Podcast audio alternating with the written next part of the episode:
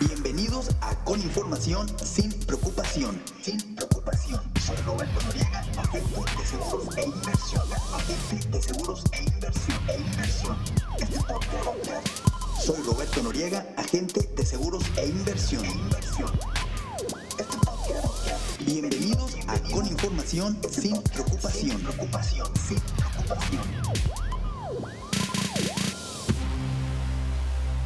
¿Cómo están, racita? Bienvenidos a este episodio número 7.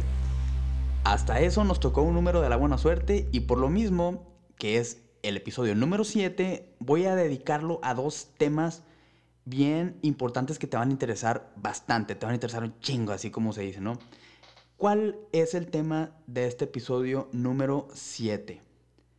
Este tema es la diferencia que hay entre un seguro de vida de inversión o un seguro de vida con componente de inversión y una inversión sin seguro de vida. ¿Cuál es la diferencia que hay entre estos dos?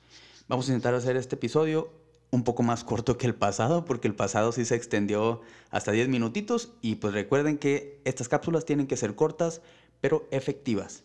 Vamos a comenzar con un seguro de vida con inversión. Como lo dije en el episodio pasado, lo que más importa eh, que tenemos que saber es que un seguro de vida con inversión nos va a causar siempre que con el tiempo el mismo costo del seguro de vida comience a tomar o comience a comerse el dinero que está haciendo, que está generando nuestro programa. Eso es de lo, de lo más importante que hay que saber. Ahí va otra vez. Ahí va de nuez. Un seguro de vida con componente de inversión, como tiene un seguro de vida, que este seguro de vida tiene un incremento en su costo año con año, esto es lo que ocasiona o esta es la causa que el mismo costo del seguro de vida comience a comerse el dinero de nuestro programa. Porque como el costo del seguro de vida va a aumentar año con año, los mismos títulos que empecemos a comprar a precio del día van a tener que cubrir el costo de ese seguro todos los meses o dependiendo como tengamos nosotros programados nuestros pagos. Pero eso es lo más importante que hay que saber sobre el seguro de vida de inversión. ¿Que te va a ayudar para el retiro o para la educación de tus hijos? Claro que sí te va a ayudar. Eh, pues, estás metiéndole lana. Pero hay que tener bien, eh, o sea, hay que tener esto bien en cuenta. Que estos programas te van a ayudar, claro que sí. Siempre lo he dicho, todos los seguros los, todos los programas son buenos y siempre te van a ayudar. Pero es lo que hay que tener en cuenta por si esto va contra tus objetivos, podemos buscar otra cosa. Pero bueno, el seguro de vida, esto es eh, lo que tiene de importante el seguro de vida con inversión. Ahí te va la inversión sin seguro de vida.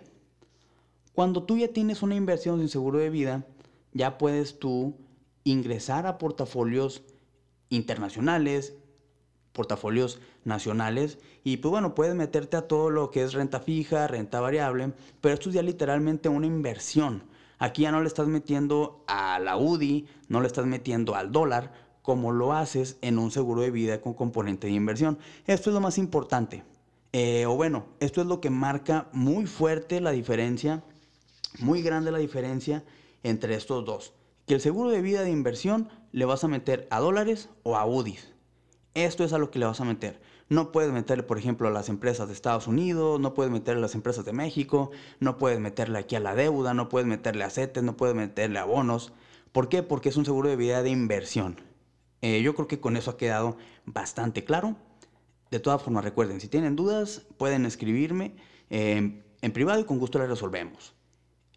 Y recuerden, la inversión sin seguro de vida, sí te va a dar acceso a portafolios internacionales si tú quieres. Por ejemplo, el portafolio que más selecciona toda la gente que está conmigo metiéndole lana a los famosos PPRs es el portafolio llamado Standard Poor's 500. Para los que no han escuchado o los que sí han escuchado, les platico. El Standard Poor's 500 es el índice o el portafolio más grande que hay en Estados Unidos. ¿Por qué se llama Standard Poor's 500? Porque en él están dentro las 500 empresas más importantes de Estados Unidos. ¿Cuáles son esas? Pues todas las que, las que todos conocemos. Facebook, eh, Amazon, Google, Tesla, por ejemplo. Y pues bueno, son 500. Entonces, ¿qué te ayuda eso? Eh, ¿En qué te ayuda? En diversificación. Por ejemplo, el tipo de cambio también te ayuda porque queda de tu lado. Ojo, no le metes al dólar. Estás invirtiendo en las 500 empresas más importantes de Estados Unidos. Aparte de eso, hay más portafolios. Están portafolios de Europa, están las empresas de México, las 35 empresas de México. Está también, por ejemplo, el oro, está el BRIC, que es la economía de Brasil, Rusia, India y China trabajando juntos. Eh, hay bastantes portafolios bien interesantes en los que puedes tú invertir. Pero, ¿cuál es la diferencia que marca eh, un seguro de vida de inversión con una inversión sin seguro de vida? Es esto. Que la inversión sin seguro de vida va a hacer que tu lana siempre esté trabajando bien, que no haya ningún seguro de vida que esté interrumpiendo el crecimiento de tu dinero. Y el seguro de vida de inversión, pues bueno, te da la posibilidad de que tú puedas eh, meterle lana a dólares saudíes, pero siempre vas a tener esa bronca, que como es un seguro de vida, siempre te va a ir aumentando con la edad. Y con la edad, el mismo costo del seguro de vida se va a ir comiendo tu lana. Entonces, diferencias que marcan eh, estos dos temas, ahí quedaron. Espero y quede bien claro. Recuerden, si tienen más dudas, las podemos resolver con todo gusto. Pueden escribirme en mis redes sociales, ya los he mencionado que Instagram. Estamos disponibles como bajo roberto Noriega. Estamos también en Facebook como Roberto Noriega y también estoy ahí en la, en la plataforma de YouTube de igual manera como Roberto Noriega. Entonces, eh, por favor, les voy a pedir que compartan todos los episodios. Eh, recuerden, también estamos aquí en Spotify, estamos en Anchor. Es bien importante que hagamos llegar toda esta información porque a todos nos sirve.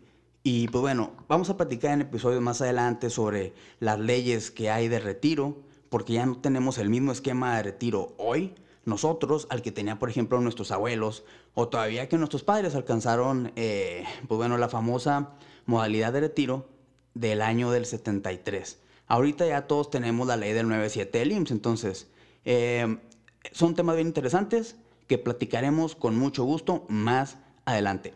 Pero bueno, les mando un fuerte abrazo a todos y aquí estamos dando más información para mantenernos sin preocupación. ¡Ánimo!